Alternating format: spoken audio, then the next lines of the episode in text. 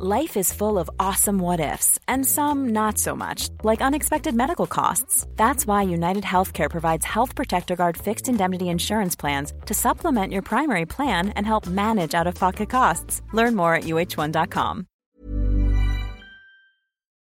Las noticias. ¿Qué tal? ¿Cómo le va? Estás a punto de escuchar Yo soy Javier Alatorre. las noticias con Javier Alatorre. La vamos a pasar muy bien. Comenzamos. Oiga, esta canción, esta canción tiene, a ver, 44 años, Miguelón. 44 años, no hombre, pues ni siquiera, creo que ni siquiera ibas a las piñatas cuando se cantaba, cuando se cantaba esto. Es una canción eh, que se llama The Video, como dice ahí el, el, el corito, la estrofa, ¿no? The Video Killed the...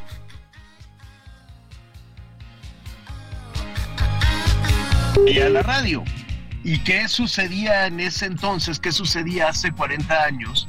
Que pues llegó, llegaron los programas de video, ¿no? Aquí en México también los grupos musicales hacían sus videos, entonces la gente compraba sus videos y todo el mundo, así como están ahora la gente con sus teléfonos celulares y, y la cabeza agachada jorobándose, la gente se está haciendo unas jorobas impresionantes, este, pues la gente veía los videos, mm, veía los videos en la televisión, desde luego. Y entonces lo que dice esta canción que canta The Buggles, este grupo británico, pues es decían, es que ya llegó el video y entonces se va a acabar la radio, porque pues la que la giraba en, en los lanzamientos y lo sigue haciendo desde luego en toda la industria musical y demás, era la radio. Entonces decían allá en Inglaterra, no, pues ya llegó el video, el mundo ya cambió, ya vamos a pagar eh, eh, el radio y nos vamos a dedicar a ver puros videos. Sí, cómo no. Entonces, pues mire, siempre surgen ahí unas apuestas y entonces dicen, ahora sí ya se acabó la radio, ahora sí ya se acabó la televisión. Y mire usted, la verdad es que la radio está más fuerte que nunca. La radio nos acompaña, la radio nos informa, la radio nos ayuda a conformar una opinión. La radio es solidaria, la radio es compañía, la radio es extraordinaria, verdaderamente extraordinaria.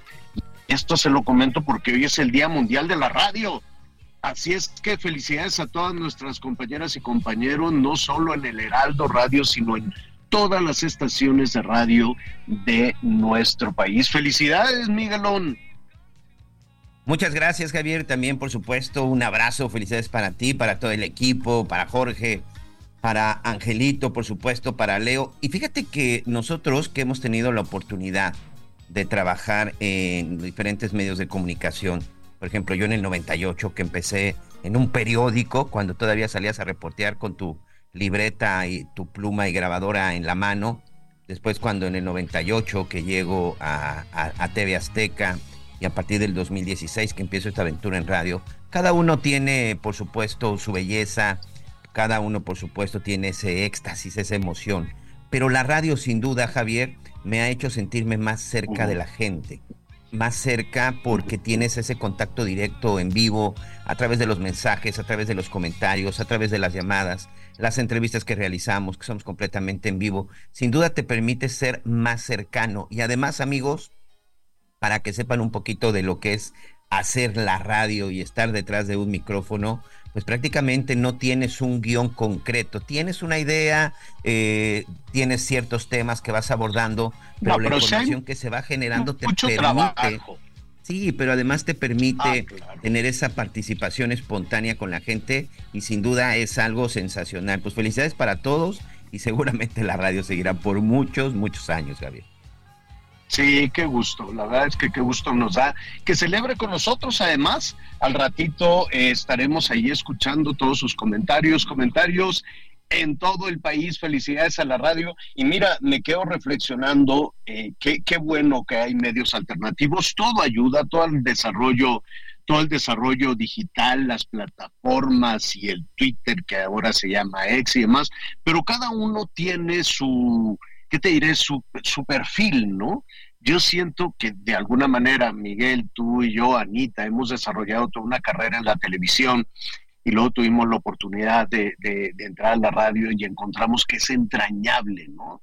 Eh, a, final de cuentas, la televisión está en prácticamente todos los, eh, todos los hogares mexicanos. Yo recuerdo en algunos de los sondeos que, que hacíamos, eh, pues todavía este, este año debe de haber crecido, pero más o menos el 97 de cada 100, fíjate nada más el, del tamaño, en unos 95, 96 hogares de cada 100 hay uno o más televisores. Entonces, el impacto que tiene la televisión, la televisión abierta, es eh, enorme. Claro que hay diferentes herramientas, claro que hay diferentes formas de, entretenimiento, información, pero cada uno tiene su perfil. En la medición que me quedé, por ejemplo, en la televisión, es que el 78-80%, hazte cuenta, el 80% de las personas en, en México se informan a través de la, de la televisión, ¿no? 80 de cada 100. Em, y ese número también es muy significativo, es muy importante la radio.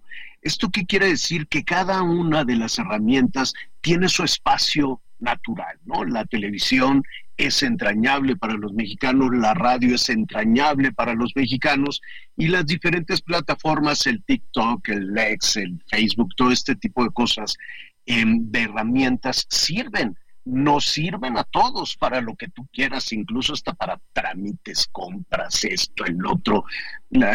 el día se reduce, el día se recorta, pues porque la gente está muy ocupada también en este tipo de, situaciones. ¿A cuánta eh, a cuántas personas, a cuántos adultos mayores, en los extremos, ¿no? A cuántos casi niños, apenas adolescentes o algunos adultos mayores, se les va el día completo, por ejemplo, en algún tema de en algún tema de plataformas. Cada una tiene su perfil. Yo creo que la radio, la televisión es de alguna manera mucho más, más entrañable, más, eh, más emocional, más emotiva con nosotros.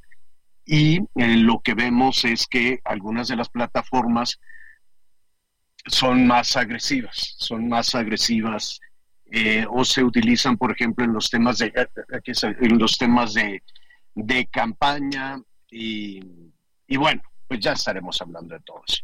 Qué gusto me da que nos acompañe. empezamos eh, esta mañana con este reconocimiento a la radio. Así es que llámenos y denos su opinión ¿no? de, la utilidad de la compañía. ¿Qué opina usted? de la radio en México. Oye, Miguelón, ¿cómo te has portado en lo que va, en lo que va el año? ¿Ya te confesaste? ¿Ya fuiste a misa? ¿Tienes que, tienes este mucha lista de pecados o cómo va la cosa? No, no, no, no, no, nada de pecados, señora La Torre. La verdad es que he tratado de ser este bien, bien portadito, ¿no? La verdad es que sí, él me he portado bien, por lo menos en lo que va de este mes y medio del año, este, creo que todavía bien, bien portado. A lo mejor de repente la gula, pero no, no tanto, ¿eh? Porque me traen ahí, este, es me pecado, ahí ¿Sí? en la línea, sí, sí, sí. Bueno, porque mire, a partir de mañana miércoles de ceniza, miércoles de ceniza mañana, polvo eres y en polvo te convertirás, ¿no? Habrá que empezar a reflexionar y tenemos esa oportunidad de poner todo en orden. No es castigo, no es penitencia, es un poco poner todo en orden, ¿no? Algún resbalón. Digo, yo me imagino que las y los políticos pues no les va a alcanzar con la cuaresma para limpiar todas sus, este, sus cosas que andan haciendo, ¿no? Trampa y esto y malos pensamientos y cosas por el estilo. Pero pues al resto de los ciudadanos, pues mire, no se trata de, de, si hizo algo así que de plano le pesa mucho, hijo, pero ¿cómo en qué momento yo pude haber cometido esta situación, esta falta? Pues tenemos esta oportunidad, la cuaresma, no solo para la reflexión, sino para la solución también de todas aquellas cosas que, que lastimaron a alguien o que se lastimó a sí mismo.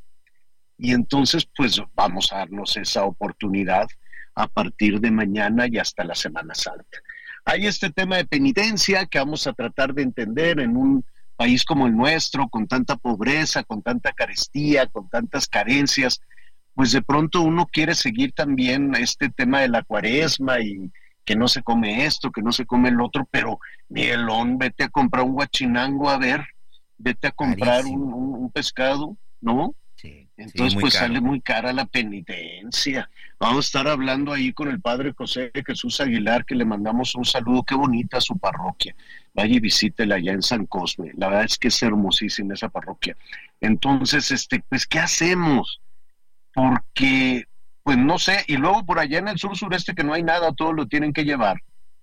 Pues más caro aquí en el mercado de la viga. Mira, ayer en la noche estaba, pasé ahí en el, en el noticiero en Hechos, y están asustados los vendedores de pescado y marisco de, del mercado de la viga y la nueva viga, que es tradicional. Puedes ir ahí a comerte un coctelito, a comprar el pescado muy fresco y todo, pero no hay hielo, Miguelón. ¿Te acuerdas que el año pasado tuvimos esa bronca de hielo? Eh, pero en el verano, en junio. En pleno verano, sí, en pleno verano. Sí, sí, sí que no había ni para las chelas, no había ni para las cervezas y una crisis de hielo allá en Sonora, en Baja California, Nuevo León, también batallan de aquí en la Ciudad de México. De la crisis por hielo fue eh, por varios factores. Uno, el calor tan intenso, la sequía y la falta de agua otra vez. Entonces, ahorita todavía estamos con temperaturas fresquecitas pero estamos batallando con el agua por lo pronto en la Ciudad de México y las fábricas de hielo también están ya, sí hay hielo, sí hay, sí se está surtiendo, sí se estaban abasteciendo, pero eso va a ser un problemón. Entonces me decían los vendedores, los que pues tienen que tener ahí un montón de hielo para que el pescado esté a la vista de, del cliente y este lo bueno del pescado es que cuando se echa a perder te avisa te grita, no me comas, aléjate de mi vista. Entonces lo tienen que tener en hielo. Y sí están, sí están preocupadones con esto de la cuaresma. Entonces, por un lado, el agua, el, eh, hielo y el otro, los precios. Pues, entonces, ¿qué comemos? de penitencia, pues no sé, porque luego sale más cara la penitencia que otra cosa. Ya le estaremos ahí platicando al ratito con el Padre José Jesús Aguilar, el significado del miércoles de ceniza, que va a ser mañana, el arranque de la cuaresma, ya se acabó la, la, la, el carnaval, ¿no? Los excesos. Ahora sí que el puente Guadalupe Carnaval, ya basta, ya basta, mucha fiesta. Entonces, vamos a darnos un, un respirito, una reflexión, vamos a portarnos bien y no se porte usted como los políticos en este país. Que hablando de políticos, este, Mielón creo, dicen, pues que se va a poner bueno el pleito entre el ingeniero Slim y el gobierno federal y la presidencia de la República. Dicen, ¿no? No, no sorprendió ayer la conferencia a la que convocó eh, pues el hombre con más recursos que tiene una de las fortunas más grandes del mundo, el ingeniero Slim, ¿no?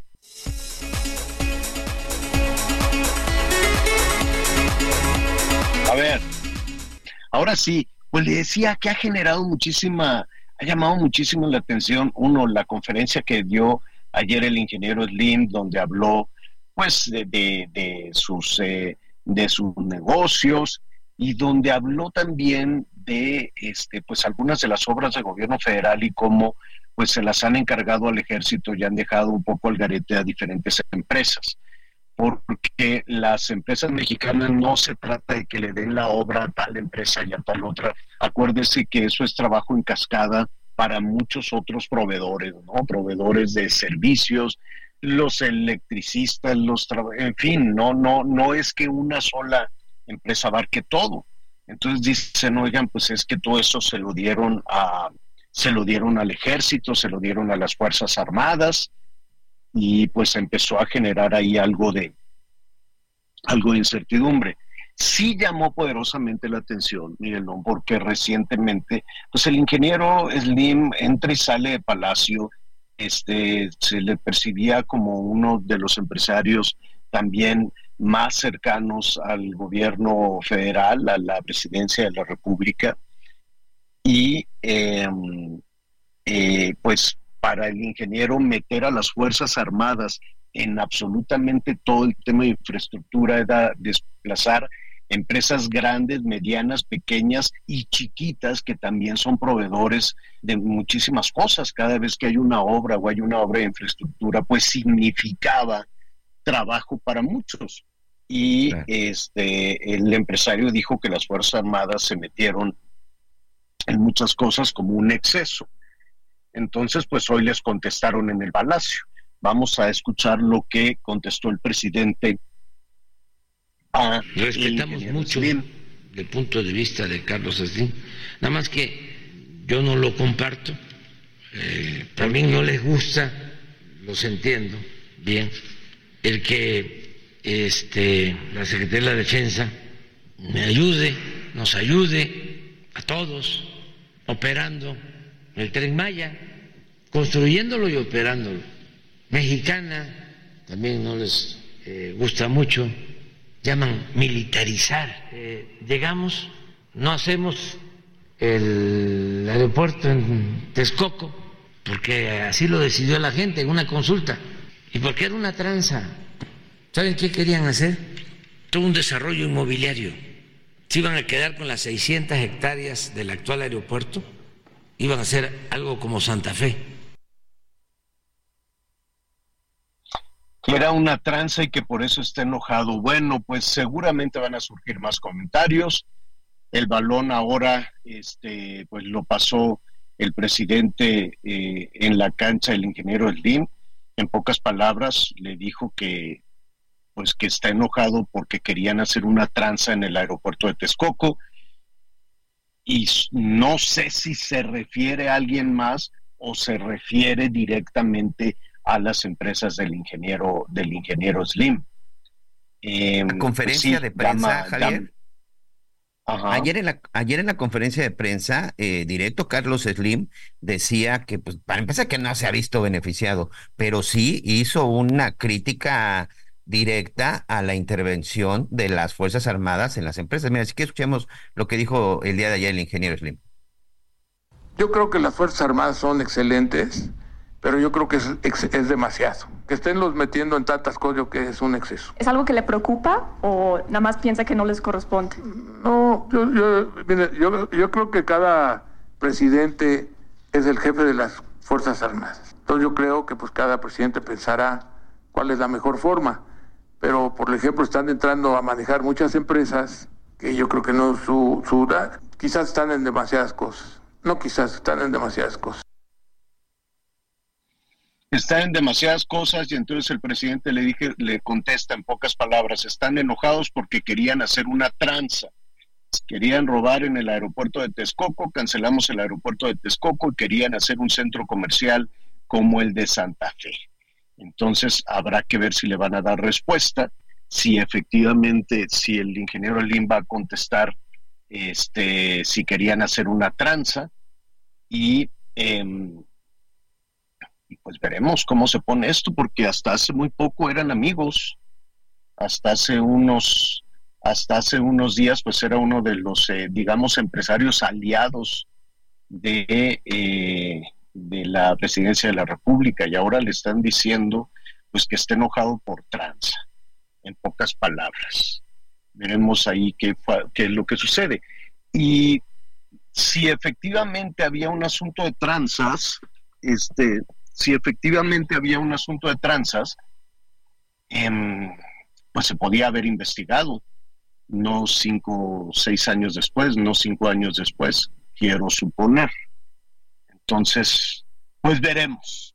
Veremos, es, digamos que el primer round es la primera parte en una discusión que ha llamado muchísimo la atención por tratarse de quién se trata, del hombre más rico de México, de uno de los empresarios más poderosos del mundo y de la presidencia de la República. Veremos entonces hasta dónde hasta dónde topa todo esto.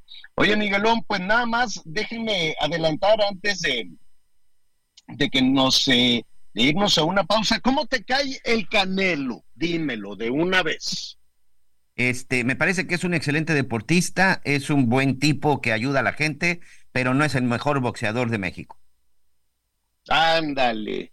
Bueno, que conste. Ya te grabé, Miguelón, porque ahorita voy a ver Canelo. siempre lo he dicho, señor. me parece que el chavo es un gran, gran atleta, disciplinado, responsable y que ha hecho una buena carrera, pero no es el mejor boxeador actualmente en México, ni es el mejor boxeador en la historia de México.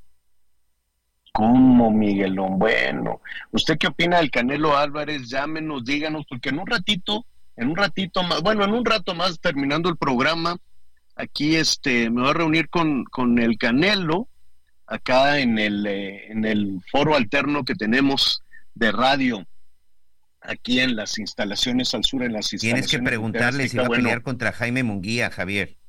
Por favor, pregúntale por qué no quiere pelear este contra boxeadores mexicanos. Ah, en este momento le vamos a decir, oye, es cierto que te vas a agarrar a, a moquetazos con el Jaime Munguía, pues vamos a ver. Este, ¿por qué en serio no será una decisión de él? De, Mira, la única pelea que yo recuerdo del Canelo Álvarez, importante ya como toda una figura del box, es contra el hijo de Julio César Chávez por todo el morbo que tenía. Es con el único mexicano que lo recuerdo, pero a partir de ahí no recuerdo peleas. Y mira que si hay unas buenas peleas en el box ha sido entre, entre mexicanos. Ahí está Marco de Marco Barrera, ahí está este el terrible Morales, el Siri Salido, el Vaquero, o sea, hay tantos boxeadores que las peleas entre mexicanos, el mismo Julio César Chávez en su momento contra Miguel Ángel Ramírez, el propio México americano Oscar de la Hoya, grandes peleas. Si hay algo que le ha faltado al Canelo, me parece que es enfrentar mexicanos buenos, mexicanos importantes, y que los hay hoy Jaime Munguía es un buen candidato, pero no sé por qué no quiere pelear con él. Bueno, pues le vamos a preguntar al ratito. Este anda, anda por aquí en las instalaciones de TV Azteca. Entonces, un ratito más, este, vamos a ir a platicar ahí con, con el Canelo. Sí lleva, con todo, pues lleva una carrera eh, deportiva muy exitosa, lleva una carrera empresarial impecable, muy disciplinada que contrasta desde luego con las historias que hemos visto de muchos boxeadores o de muchos otros deportistas, ¿no? En particular de boxeadores que nomás no, no, no se les da, no se les da la buena, buena administración. Bueno, Julio César sí hay más o menos, se recuperó de las adicciones, salió adelante. El muchacho, pues sí le salió, le salió medio mal en este tema de, de las drogas y sigue con problemas y luego creo que lo, lo detuvieron allá en los Estados Unidos, ah, qué malo le ha salido al muchacho, al Julio César. Entonces, este, pero pues el Canelo sí lleva su carrera este, impecable, ¿no? Y sin tantos escándalos ahí en su, sin escándalos, de hecho, en su, en su vida personal. Pues ahí le vamos a preguntar también la, la fórmula de, de, todo eso. Lo haremos con, con mucho Disciplina, ¿no? Me parece que no hay otra palabra. Exacto disciplina y ser profesional y eso sí, la verdad es que es un muy, muy disciplinado y es un gran atleta. Él sabe, él sabe que, tiene algunas cosas que tiene que perfeccionar y lo hace trabajando. Bueno, pues ahí está. Entonces vamos a platicar en un ratito más. Mientras tanto, hacemos una pausa y volvemos de inmediato.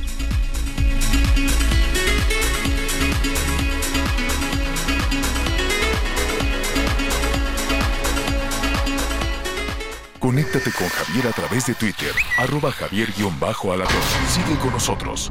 Volvemos con más noticias. Antes que los demás. Todavía hay más información. Continuamos. Las noticias en resumen. La camioneta del periodista y director del portal Noticias Cuautla, Andrés Salas, fue atacada a balazos en Morelos. La agresión dejó como saldo lesiones en el hermano del comunicador Fernando Salas y su chofer muerto. Andrés no estaba en la unidad, ya que había bajado del vehículo momentos antes del ataque, por lo que resultó ileso. La Fiscalía de Veracruz informó que Angélica Sánchez, excuesa del Poder Judicial Estatal, fue vinculada a proceso por los delitos de tráfico de influencias y contra la fe pública. El juez dictó como medida cautelar firma periódica de manera mensual. una garantía económica y la prohibición de salir del país sin autorización. Asimismo, estableció tres meses para la investigación complementaria. Esta mañana el gobernador de Jalisco, Enrique Alfaro, informó a través de sus redes sociales que dio positivo a COVID luego de realizarse una prueba debido a que tenía algunos síntomas leves de gripa. El mandatario publicó la suspensión de sus actividades, pero dijo que continuará trabajando desde su residencia. Y hoy el dólar se compra en 16 pesos con 67 centavos y se vende en 17 pesos con 62 centavos. Porque te presta hasta cuatro meses de tu sueldo. Porque lo obtienes en máximo 24 horas. Porque lo utilizas para lo que quieras. Porque lo tramitas fácil y sin intermediarios. Porque tiene las tasas más bajas del mercado. Porque es tu derecho. Fonacot es el crédito. Fonacot, 50 años cumpliendo. Gobierno de México. Muy bien, continuamos con más información. Muchas gracias por sus mensajes. Gracias por todos sus comentarios cuando ya son las 11 de la mañana con 32 minutos tiempo del centro de México. Y por supuesto, le recordamos nuestro número de contacto, nuestro número de WhatsApp. Hoy en especial nos gustaría escuchar qué opina acerca de la radio. Usted todavía se entretiene, se informa y es un buen acompañante también, sobre todo para nuestros amigos en la Ciudad de México. Es un buen acompañante cuando van en su auto por largas, largas horas debido, debido al tráfico, también durante algunos trayectos y también en otras partes, ¿eh? porque la verdad es que el tráfico ya es un problema de las grandes ciudades del país. 55 14 90 40 12. 55 14 90 40 12. Estamos en espera ya de sus mensajes, en espera de sus mm. comentarios. Y oye, este, mira, aquí ya empezaron las reacciones, ¿eh? para que veas que no soy el único, Javier. Magdalena Cortés, nuestra amiga Magdalena Cortés nos dice, hola amigos, el Canelo ya cumplió y ahora Jaime Munguía es el favorito. Sí, que nos den una buena pelea los dos y claro que le voy a Jaime, nos dice. Miren, todo tiene su tiempo y ni hablar, el Canelo ya dio lo que tuvo que dar y le queda poco tiempo para peleas, que lo acepte. Así es la vida. Ahí está. Porque ¿eh? cuánto, qué, cuánto la carrera de un boxeador, pues sí, ¿verdad? Bueno, en general, este, pues las carreras de deportistas son, son cortas, pero, oye, pues está chavo, tiene 33 años. 33, sí, sí este año cumple 34. Sí, él es de julio, me parece, junio, julio del 90. Debe tener, sí, este, a punto de cumplir, bueno, 34, 33, 34 años, señor La Torre. Pues está bien. Fíjate que más allá de la edad también tiene que ver la cantidad de peleas que tienen en su vida. Mira, el que es un monstruo y toda la vida lo será, dudo mucho que alguien lo supere, es Julio César, Julio César Chávez. Julio César Chávez tuvo más de 100 peleas profesionales, sin contar las amateurs, profesionales, Javier La Torre, más de 100 peleas. Y es un hombre que se retiró casi a los 40, ¿no? Que también fue fue muy criticado por la edad en la que se retiró. Hoy tiene eh, más de 60 años Julio César Chávez y la verdad es que las condiciones en las que está ya las quisiéramos mucho cuando lleguemos a su edad, ¿no? Pero este él, por ejemplo, tuvo más más de 100 peleas. Hay otros que se retiraron jóvenes con la menor cantidad de peleas, pero creo que también depende mucho el cuerpo de, de, de, cada persona. Mira, este campeón mundial, Mohamed Ali, eh, cómo terminó. Y también fue un hombre que tuvo muchas peleas y sí terminó muy, muy pues dañado. muy, de muy golpeado, sí sí, sí, Pues ya estaremos ahí platicando al ratito con Saúl El Canelo Álvarez Barragán. Es el nombre, el nombre completo. Bueno, oigan, sí, nuestros amigos de la Ciudad de México que nos escuchan por allá en la Viga, dicen la nueva Viga. Eh, pues no, no hay agua, dicen no, hay días en que no cae gota de agua en las llaves. Imagínese un mercado, un mercado de pescados y mariscos, y a veces tienen, a veces no tienen, pero dice no, no hay agua, entonces tenemos que ir a comprar este, los garrafones o que venga la pipa. De aquí a que llegue la pipa, no sabe cómo se está padeciendo en la Ciudad de México con esto de las pipas porque se tiene que poner en lista de espera. Entonces, si hay andar en la calle correteando la pipa y pasan en friega para que ya no los, este, no los detenga la gente, ¿no? Porque ves a lo lejos una pipa, ahí viene la pipa, ahí viene la pipa, y entonces ahí vas corriendo detrás y el del pipero acelera, pues porque o ya tiene comprometida el agua o ya no tiene ya no tiene agua. Eh, nos dicen algunos otros eh, empleados allá de la viga que aprovechan eh, del hielo que compran. No sé cuánto cuesta el hielo. Vamos a preguntar y vamos a investigar también. Una este, bolsa de hielo, Javier, aproximadamente de unos 3 kilos. Acá en el sureste está, porque compré el fin de semana, 35 pesos. ¿Cómo crees? Sí, 35, 35 pesos a 12 pesos el kilo de hielo.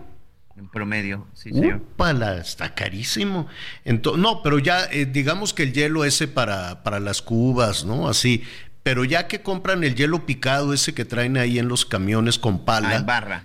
en barra o, o ya va ya va molido, ¿no? Así con una pala se los venden en carnicerías, en pescaderías, en, en pollerías.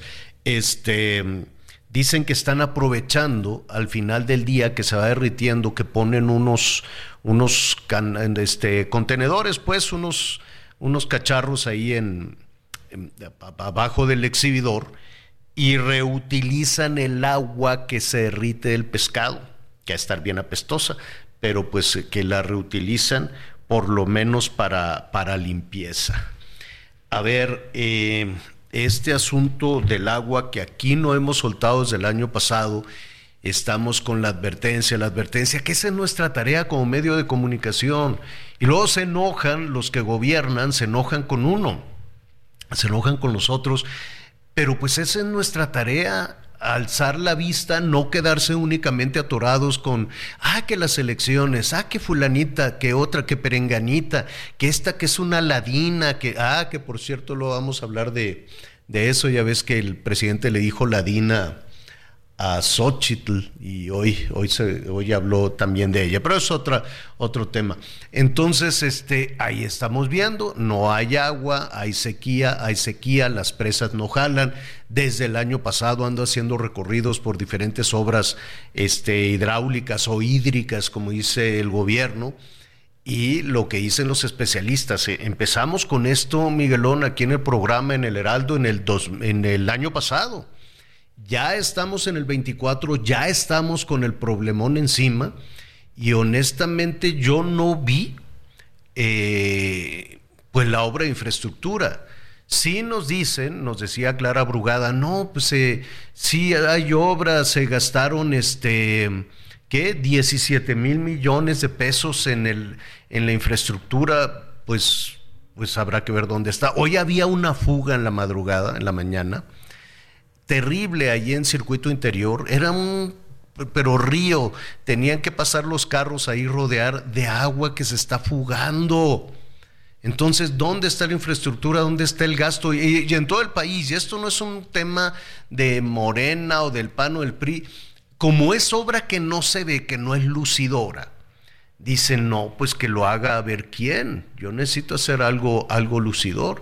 Y ahí está el Cutzamala, que abastece más o menos el 30% del agua de la Ciudad de México, el Lerma el otro 30%, y el 40% del subsuelo que ya está, bueno, cada vez más hondo, más hondo, más hondo, ir a sacar agua y agua y agua, y la ciudad se queda con una corteza que luego se está reventando, por eso los microsismos, y por eso se hunde, se hunde la ciudad. ¿Dónde está entonces el trabajo? Pues no lo sé pero seguramente será un tema que, aunque lo, los políticos de PRI, PAN, Verde, uf, el verde, qué papelazo el verde que definitivamente no hizo nada, pero pues a ver, a ver cómo, cómo van a responder a ese asunto y al de la inseguridad, pero el tema del agua. Y seguramente los bandidos, los rateros, los ladrones, los criminales también están haciendo negocio con el agua. Si se roban el gas y se roban la gasolina, ¿tú crees, Miguelón, que no van a hacer negocio con el agua? Desde políticos hasta bandas. yo creo que yo creo que tiene más tiempo que han hecho negocio con el agua que con el gas y la gasolina, Javier. Sí, sí. Pues ahí está, es un tema que ahí tenemos, escuchándolo usted, escuchando sus, sus quejas. Oiga, y otra de las cosas que preocupa, eh, hablábamos de que pues ya mañana miércoles de ceniza viene la cuaresma, se modifican algunas, este, algunas de las eh, situaciones de consumo. ¿Hay pescado barato? Sí, sí lo hay, ¿no? Hay que buscar algo por ahí. Este, hay algún pescado que viene ya congelado, envasado desde Vietnam, que compite. Es, es increíble que tenemos dos litorales riquísimos y el pescado sigue siendo carísimo. La cebolla, Miguel. No, no, no, no, no. Eh, son, unos precios eh, impresionantes, pero pues a la hora que nos dicen, no, pues que la inflación que está controlada, ¿en dónde estamos en ese, en ese asunto? ¿Qué tanto nos, nos está afectando sobre todo a los mexicanos en pobreza, en pobreza laboral? Este, vamos a platicar en un momento con Brenda Flores. Ella es investigadora de análisis económico en México. ¿Cómo vamos? Y me da mucho gusto darle la bienvenida. Brenda, ¿cómo estás? Muy buenas tardes. Hola Javier, muy bien, muchas gracias. Oye, ¿cómo andamos eh, para el arranque de, siempre el arranque del año es una mortificación, andamos buscando dinero por aquí, dinero por allá. Hay personas que definitivamente pues se tienen que endeudar también y dicen como quiera, en febrero o marzo puedo salir y la cuesta continúa y continúa. ¿Hay ya alguna aproximación? De que nos, que nos permita saber o algún diagnóstico, algún análisis que nos permita saber cómo estamos arrancando este año? Exactamente, la famosa cuesta de enero, pues eh, el INEGI nos compartió em, la semana pasada ya los datos para enero eh, en cuanto a la inflación y pues sí vemos eh, este repunte em, que ya de por sí se esperaba, pero fue todavía un poco más pronunciado de, lo que era el pronóstico de los analistas. recordemos que venimos de un diciembre de cerrar con 4.66 y en enero vimos un 4.88. Entonces volvió a subir la inflación y pues sí, muchas veces se puede hablar de que está más controlada de lo que estábamos viendo, sobre todo en 2022, que cerramos eh, pues por andábamos por arriba de, del 8%, que eh, pues es la, más alta que hemos visto en los últimos años, pero pues eso no quiere decir que pues ya esté totalmente controlado, porque recordemos que em, el objetivo del Banco de México es que se encuentre en un rango de variabilidad del 3% más menos 1%, entonces todavía abajo de, de arriba de perdón, es no es lo deseable, sigue siendo alto. Y aparte recordemos que em, pues esta, hablar de inflación quiere decir que los precios siguen aumentando, solo que incluso cuando disminuye la inflación, si este año que es la expectativa, estemos viendo algo más cercano al 4%, que cerremos por alrededor de 4.1%, pues eso quiere decir que los precios siguen aumentando, solo que a una menor velocidad de lo que estábamos viendo eh, pues en los años anteriores y en meses anteriores. Entonces, pues por eso cada que vamos al súper, pues sí, seguimos viendo todas las cosas más caras porque sigue en el agregado pues este incremento todavía arriba de, de lo deseable y pues aquí destacar que la parte digamos positiva es ver que la inflación que llamamos subyacente en el análisis sí sigue a la baja. Aquí es lo que estamos viendo son precios eh, de mercancías y servicios que no son em, pues afectados por, por ejemplo, volatilidad, estacionalidad o decisiones administrativas, como son los, eh, serían los agropecuarios, los energéticos. Ahí, eh, pues cuando dejamos fuera de este análisis esos precios tan volátiles, pues sí vemos que la subyacente va a la baja, pero mm, pues cada vez mm, em, con menor velocidad esa caída. Eh, hay muchísimos eh, factores, variables, ¿no? De acuerdo cuando hablamos con, contigo, cuando hablamos con ustedes o con algunos o con algunos eh, especialistas em, para definir un precio, ¿no? A partir de, a partir si tú quieres de la de la oferta y la demanda, en fin. Sin embargo, Em, hay otras variables que son muy difíciles de medir cuando un consumidor en México va y, busca algún producto. Uno, eh, que, que, seguramente va a ser una complicación medir es la sequía, y lo veremos con algunos productos del campo como frijol, como el frijol y la papa de Zacatecas, el maíz de, un, de Sinaloa, de Sonora, y todavía no conocemos el efecto que esto pueda tener. Y otro que es todavía más difícil, Brenda, es el crimen organizado el crimen organizado que tenga el control y la distribución de algunos productos.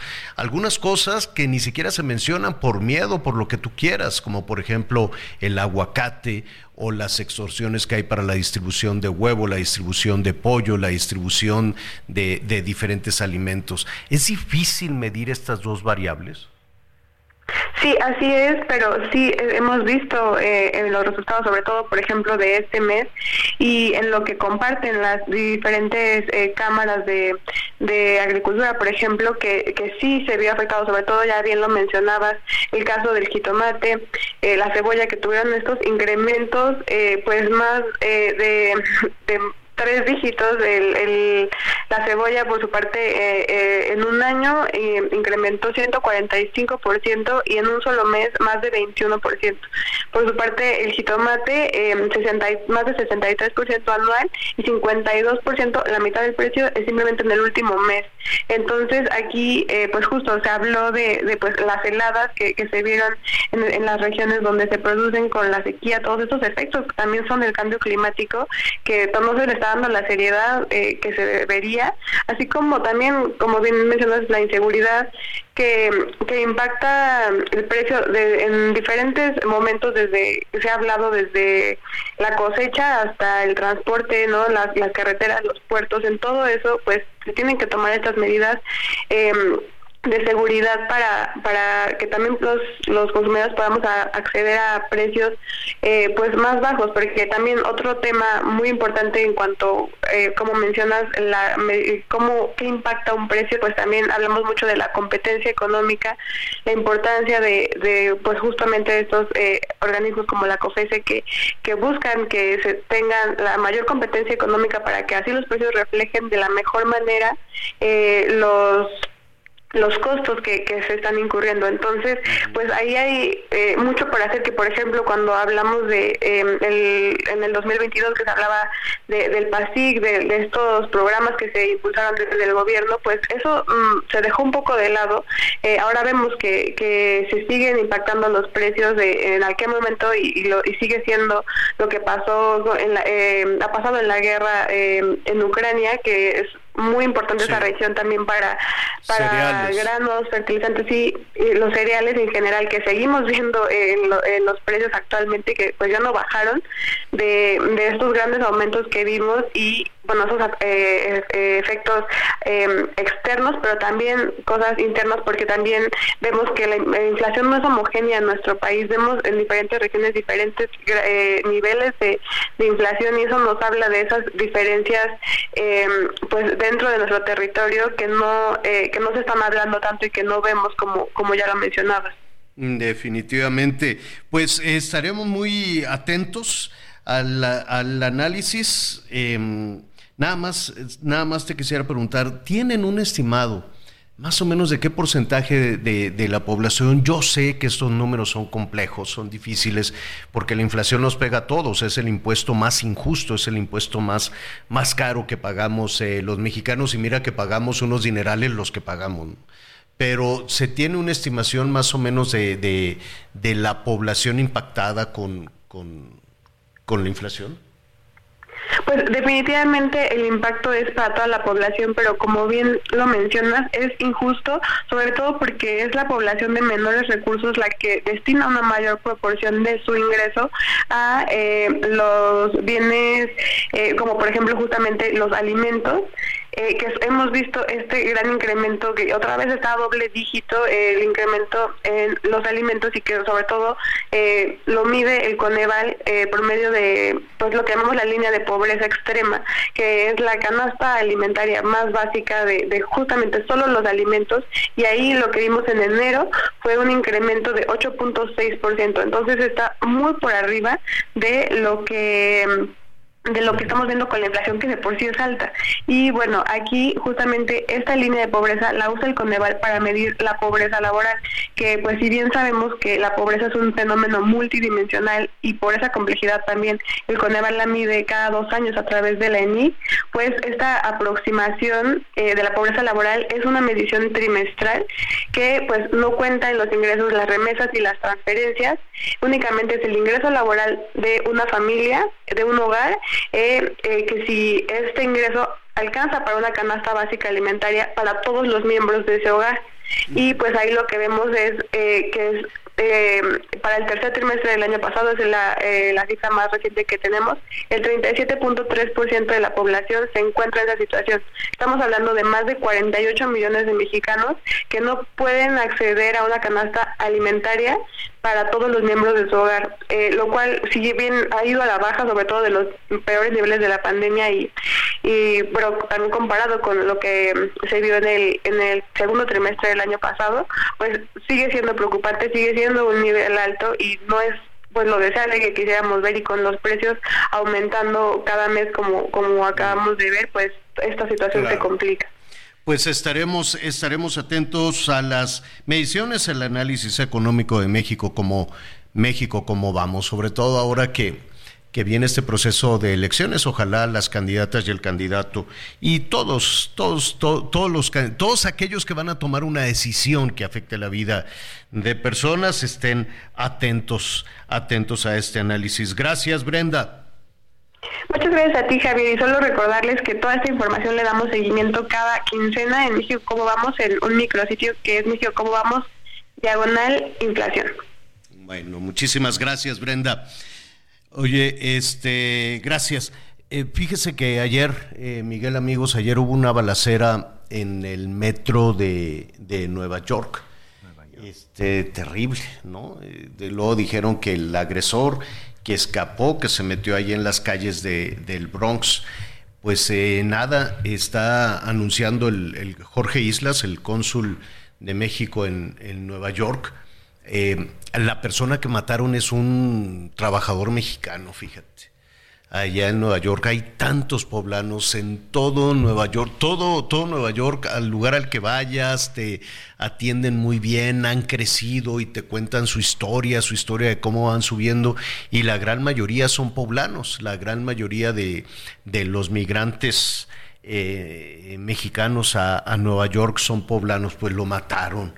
Mataron a este muchacho ahí en esta estación del metro es originario de Tehuacán, de Tehuacán, eh, Puebla. Dicen que no fue un ataque directo, que fue una balacera y que la bala perdida lo mató y que hay otras cuantas. Cinco lesionados, Javier. Cinco. Cinco lesionados. De hecho, se habla de una pelea entre pandillas, entre jóvenes integrantes de pandillas, y lamentablemente este joven mexicano de Puebla quedó, pues no quiero decir que en medio del tiroteo, pero es parte de la gente de estos daños a terceros, en donde él es el que resulta muerto y cinco más lesionados. Qué, qué, pena, pues el nombre de la persona, eh, esperemos a que sea el cónsul y las autoridades mexicanas quienes se pongan en contacto con la familia y no sea, pues, si nos están escuchando, imagínate qué cosa tan, tan terrible. Enterarse de esta forma. enterarse de esa forma en el momento en que, en que las autoridades se pongan ya en contacto con, con los padres, la familia, no sabemos si tenía esposa, en fin.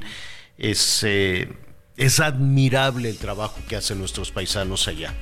Y qué pena, qué pena que esto sucediera. Vamos a hacer una pausa y volvemos.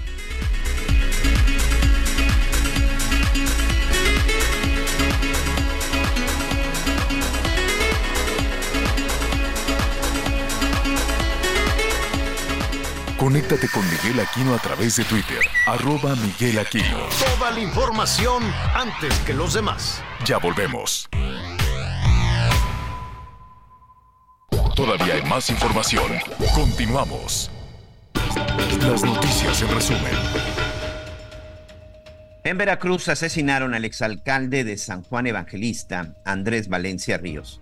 De acuerdo a un comunicado, el crimen ocurrió en el tramo carretero Sayula-San Juan Evangelista. Hasta el momento no hay detenidos. Cuatro integrantes de una familia reportada como desaparecida en Guerrero fueron encontrados sin vida y con signos de violencia en una región indígena.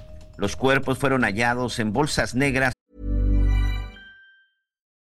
Millions of people have lost weight with personalized plans from Noom, like Evan, who can't stand salads and still lost 50 pounds. Salads generally for most people are the easy button, right? For me, that wasn't an option. I never really was a salad guy. That's just not who I am. But Noom worked for me. Get your personalized plan today at Noom.com. Real Noom user compensated to provide their story. In four weeks, the typical Noom user can expect to lose one to two pounds per week. Individual results may vary. Sobre la carretera Chilapa-Tlapa. El caníbal de Atizapán, Andrés Mendoza, recibió su octava sentencia por 55 años de cárcel por la desaparición y feminicidio de una joven en el 2012. Este sujeto fue detenido en mayo del 2021, luego de que en su domicilio encontraron más de 4.000 restos óseos. La secretaria, de, la secretaria de Gobernación, Luisa María Alcalde Luján, confirmó la salida de César Yáñez como subsecretario de Desarrollo Democrático, Participación Social y Asuntos Religiosos de la CEGOV. En su lugar, nombró a Mariana Rodríguez, quien quedará al frente de esta subsecretaría. Bueno, dicen ahora que, fueron, que fue todo el mundo ahí a, a, Las Vegas. Bueno, va mucho mexicano a Las Vegas, ¿no? Para las peleas del Canelo, para el políticos, ¿verdad? ¿Mande? Todavía no aparecen las fotos de los políticos que fueron a Las Vegas. Siempre seguramente, aparecen. seguramente van a aparecer, seguramente van a aparecer así, ¿no? Unos así gritan, Taylor, Taylor, Taylor, ¿no? Así. Ven, tómate una foto aquí con mis hijos, yo soy diputado. Ah, órale, sí. bueno, dicen, nada más que yo nunca he creído eso, que cómo es el dicho que lo que pasa en Las Vegas se queda en se Las queda Vegas. en Las Vegas, sí.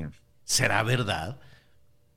¿Será verdad eso? Pues quién sabe. Porque siempre andan, siempre que andan los políticos ahí jugándose el dinero de la gente, pues luego, luego aparecen. A lo mejor antes cuando no había teléfonos eh, con las cámaras, porque ahora pues la gente está en un Big Brother, ¿no? No nada más las cámaras de los casinos o de los o de todos los antros y de todo lo que pueda haber allá en Las Vegas, sino las miles y miles de cámaras de personas que están con el teléfono celular en la mano. Entonces, pues sí, sí está, pues es un enorme, enorme Big Brother. Eso se lo digo por si anda pensando en echar una cana al aire, en si tiene pensado llevar a la querida o algo ahí a, a Las Vegas, lo pueden cachar, ¿no? Al que cacharon Miguelón fue a, al peso pluma. Mira, al esta que está cantando es la Nicky Nicole, la novia de Peso Pluma. Peso Pluma, pues es este muchacho de Jalisco de los corridos tumbados que la verdad es que le está yendo muy bien. Muy, muy bien. Ya su cuenta, plin, plin, plin, no, todos los días va subiendo. Entonces, pues tenían romances del año pasado y subían fotos que nos queremos mucho. La Nicky Nicole es de Argentina. Entonces, este se va el peso pluma al Super Bowl y entonces este le dijo ahorita vengo voy aquí nada más vamos a ir aquí al Super Bowl tengo un palco y, y la Nicky le dijo ah sí órale yo tengo conciertos acá en la Argentina pues no sé qué ah está bueno. ¿por qué no alguien lo graba con pues con un acompañante así de ya sabes de, de, de faldita cortita pegada no sé qué caminando por ahí Digo, no, no se estaban besando ni nada en el video, pero pues iban muy del brazo en, el, en un hotel, en el casino en hotel.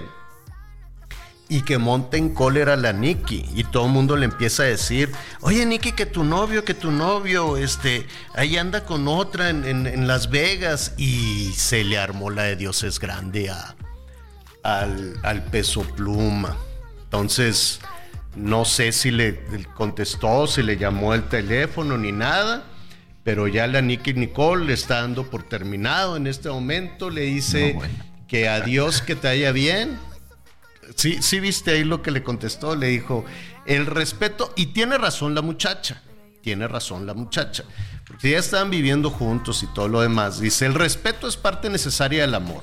Lo que se ama se respeta. Lo que se respeta se cuida. Cuando no te cuidan y cuando no hay respeto, yo ahí no me quedo. Yo de ahí me voy. Adiós. Así hizo público el rompimiento. Y luego le agradece a todos sus fans. Dice, pues yo me enteré del, igual que ustedes. Muchas gracias por la información, porque todo mundo le está mandando el video, ¿no? Niki, ya viste, Niki, ya viste. Y dijo, sí, ya, ya lo vi. Ya sé que me puso el cuerno con esta, con esta este, señorita. Entonces les dijo, pues muchas gracias por todo lo, que me están haciendo llegar y que lo borra de su Instagram al peso pluma. ¿Le salió caro? Es que en qué cabeza cabe, es muy famoso el muchacho, tiene mucha gente que lo reconoce, que le toman foto y andar paseándose ahí con, con la exuberante, porque si es, si está exuberante la, la, la, pues, la, la, querida, pues ahí, pues a lo mejor era pues una fan nada más, quién sabe.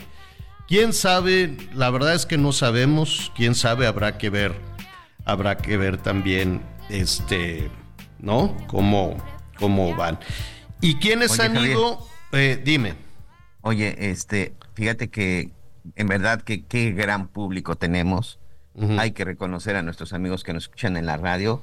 Ya me dijeron quién fue uno de los políticos que además nos anduvo escondiendo, ¿eh? porque lo estuvo viendo en las redes y ahí sí, este me declaro responsable de que no la había visto, la gobernadora de Baja California, de Morena, ah. María del Pilar, estuvo por allá en el, este, ah, en el Super Bowl, pero además en zona VIP porque subió fotografía con los jugadores antes de que iniciara el Super Bowl.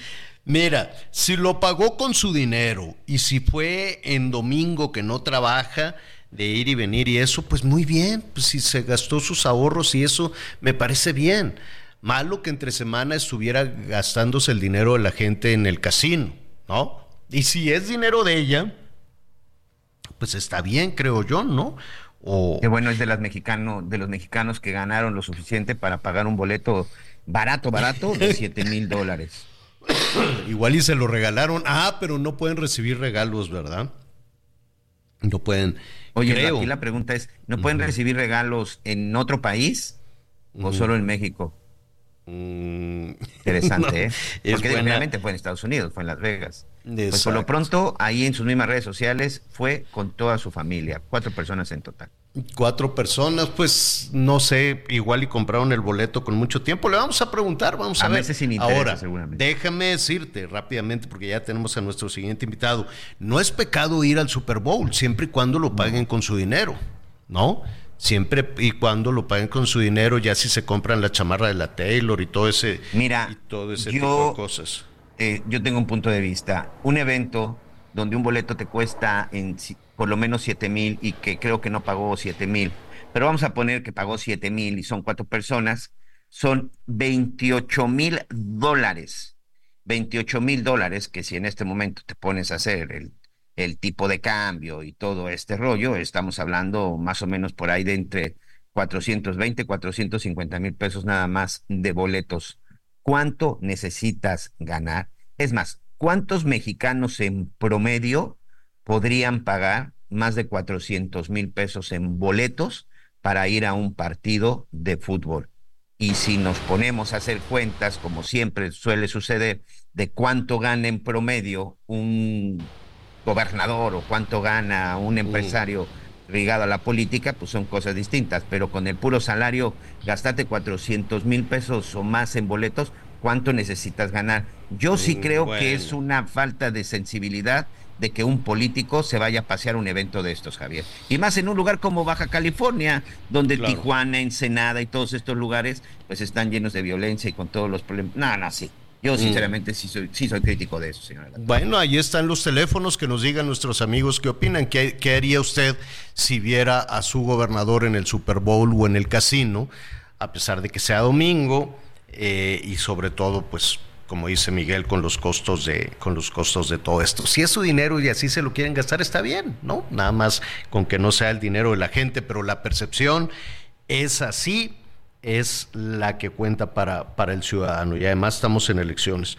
Oiga, ayer estuvimos hablando con Rosario Robles, ayer estuvimos aquí platicando precisamente todo el efecto que tuvo el que eh, se, se eh, fabricara, que alguien diera la orden de hacer una licencia falsa con una fotografía de Rosario, después mandar una copia al juez eh, y que a partir de un documento falso, que ya de por sí es un delito, pasara tres años en la cárcel. Ya nos estuvo explicando, estuvimos ahí retomando retomando todo ese caso, salió finalmente de prisión y ahora ella quiere continuar porque precisamente seguramente quiere regresar a la actividad a la actividad política y el viernes pasado sorprendió también que el jefe del ejecutivo el presidente el presidente de, la república señalara que en su momento eh, Santiago Nieto, titubeaba un poco en si fue Santiago Nieto o fue Pablo, Pablo Gómez,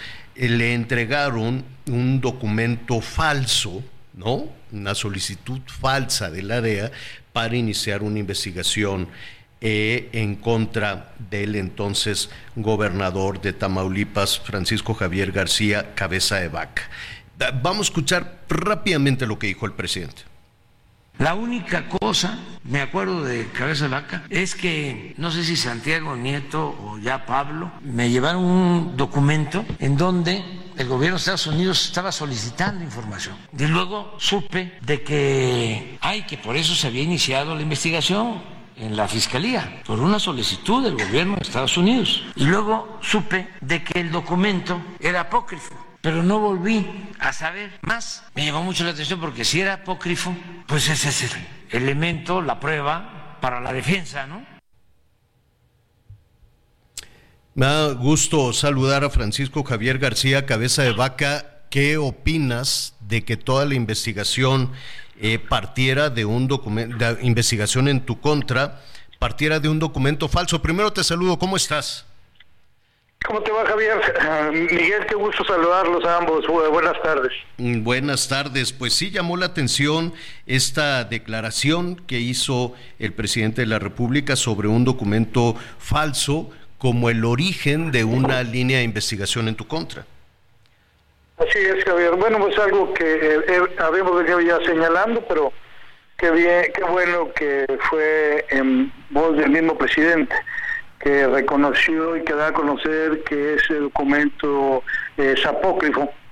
Y, bueno, pero yo creo que aquí eh, valdría la pena hacer un recuento de toda esta situación, tomando en cuenta, Javier, si me permites, eh, que todo inicia con un proceso ilegal, inconstitucional, un proceso de desafuero, eh, donde dieron a, conocer y presentaron pues, documentos apócrifos eh, acusaciones eh, falsas sin sustento y donde engañaron no solamente a, la comisión instructora, sino a la Cámara de Diputados, a la Fiscalía General de la República, al mismo presidente, para llevar a cabo pues el único proceso de desafuero que se ha llevado a cabo en la historia de este, de este país contra un gobernador en turno.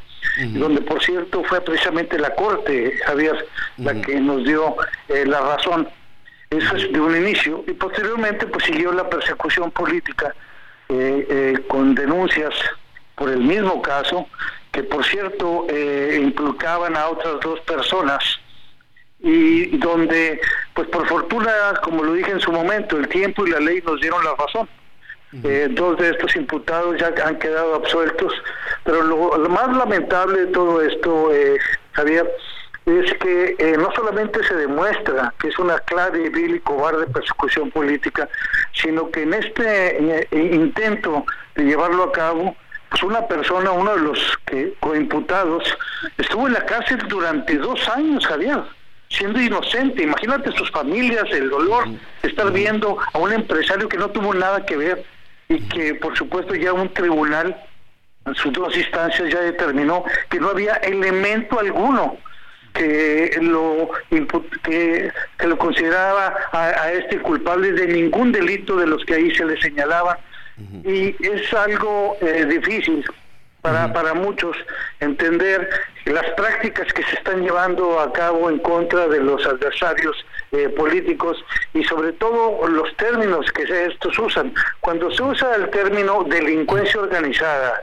Javier, pues cualquiera se imagina, oye, delincuencia organizada, pues tiene que ser vinculado al narcotráfico, crimen organizado, mafias.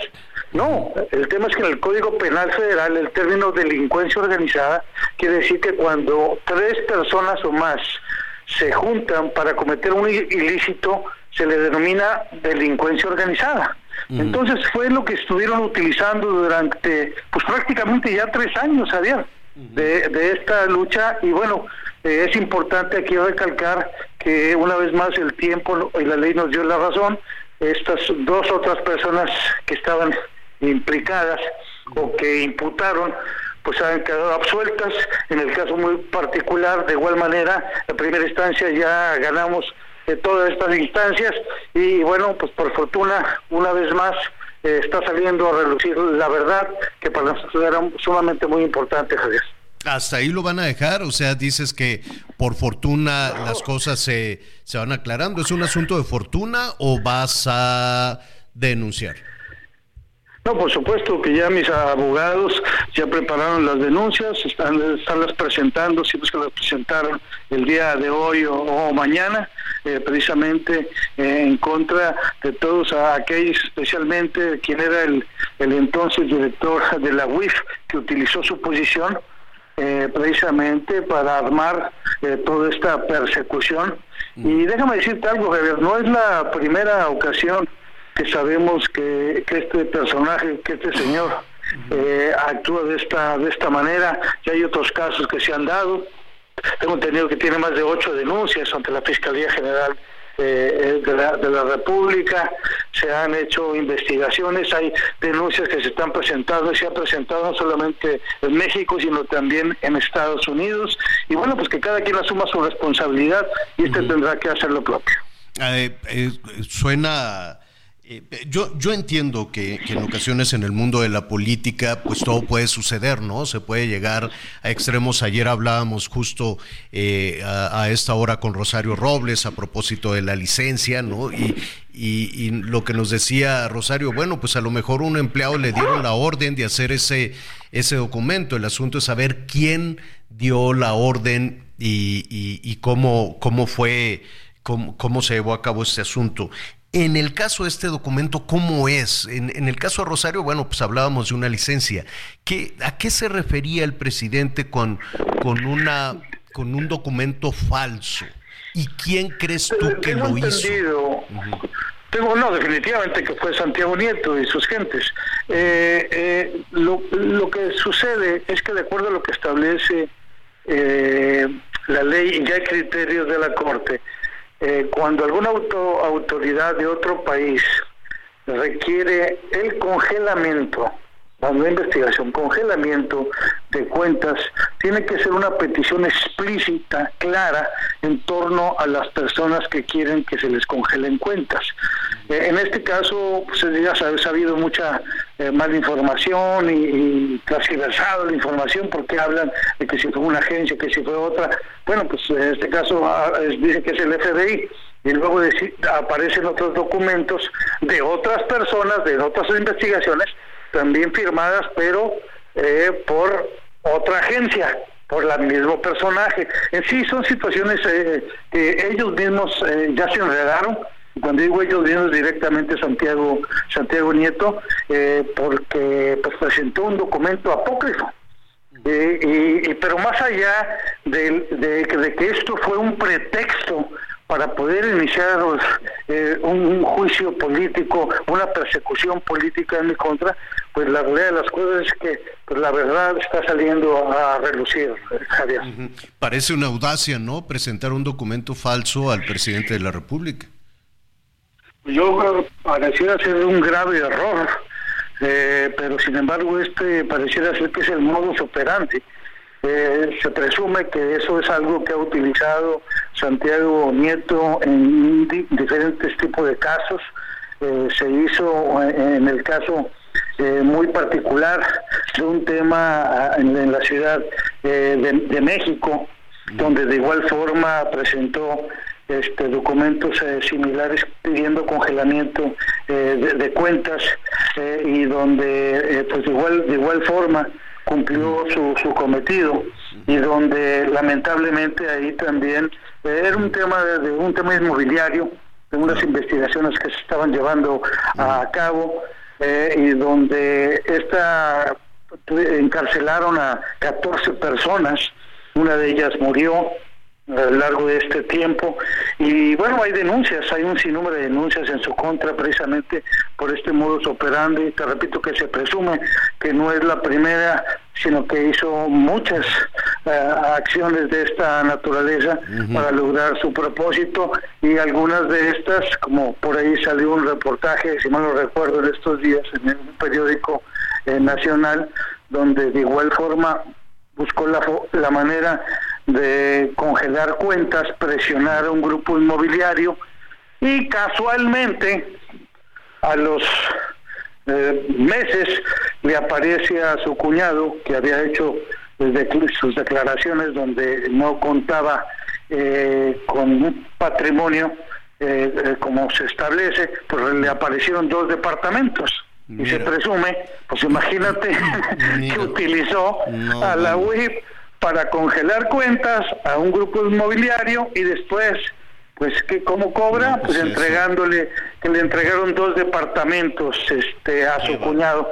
Eso no lo digo yo, eso aparece en una investigación periodística que se dio a conocer. Entonces, te repito que no es la primera eh, ocasión que ha sido señalado, tenemos conocimiento que hay muchas otras investigaciones y personas valientes que han hecho las denuncias correspondientes, no solamente en México, lo están haciendo también acá en Estados Unidos, pero vale la pena aquí recalcar también que por algún motivo no ha querido comparecer ante la Fiscalía General de la República, tenemos los oficios donde en diferentes ocasiones se le, se le mandó llamar para que hiciera presencia y no ha querido ir a comparecer. Entonces, pues yo creo que sus motivos... Creo, creo, creo que está buscando un cargo político. ¿Tú también estarías buscando un cargo político?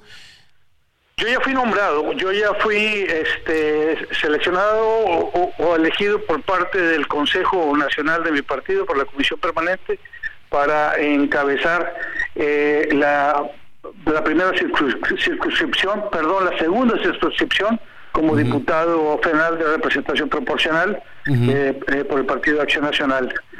En el caso de este individuo, pues creo que, pretende tener un cargo ahí en Querétaro, pero pues como veo las cosas, pues no creo que le vaya a ir muy bien. Pues estaremos atentos. ¿Ya estás en México? ¿Todavía no estás en México?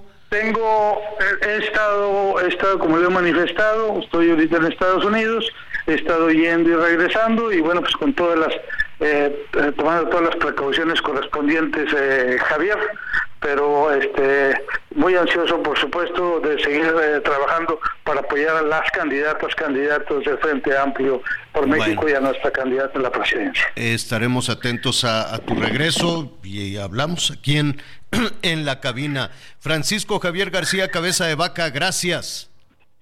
Gracias a ti, Javier, te mando un fuerte abrazo. Gracias. Bueno, pues eh, ahí está, sigue en los También Estados Unidos. Quiere ser senador por Querétaro, ¿eh? Santiago Nieto. Imagínate que se encuentren ahí. Va a estar, va a estar interesante, va a estar interesante. Oye, Miguel, este, ¿qué, eh, hay información ahí del Canelo que está por suceder, ¿no? Sí, a la una de la tarde se va a dar finalmente el anuncio. Lo que sí te puedo adelantar, Javier, por si ya te quieres ahorrar la pregunta, yo creo que más bien hay que preguntarle por qué no quiere pelear con Jaime Munguía es lo que el Canelo sí ya acaba de confirmar en diferentes entrevistas que ha estado dando. Hoy con TV Azteca firmó un nuevo acuerdo, un nuevo acuerdo con la Casa del Boxeo para seguir televisando y seguir promoviendo las peleas de Saúl Canelo Álvarez. Es la única televisora mexicana que pasa las peleas de Saúl Canelo Álvarez y hoy hoy se refrendó, hoy nuevamente se firmó un otro otro contrato, pero también ha declarado que no. El 4 de mayo no va a pelear contra el mexicano Jaime Munguía no quiere, Javier, no quiere enfrentar a otro mexicano, Saúl Canelo Álvarez. Mm, bueno, pues vamos a, preguntarle, ¿no? Este, vamos, vamos viendo. Oiga, en la balacera del antro de Villahermosa, este, hay detenidos. El asunto es, está fuerte, está complicado. Vamos a hacer una pausa y volvemos.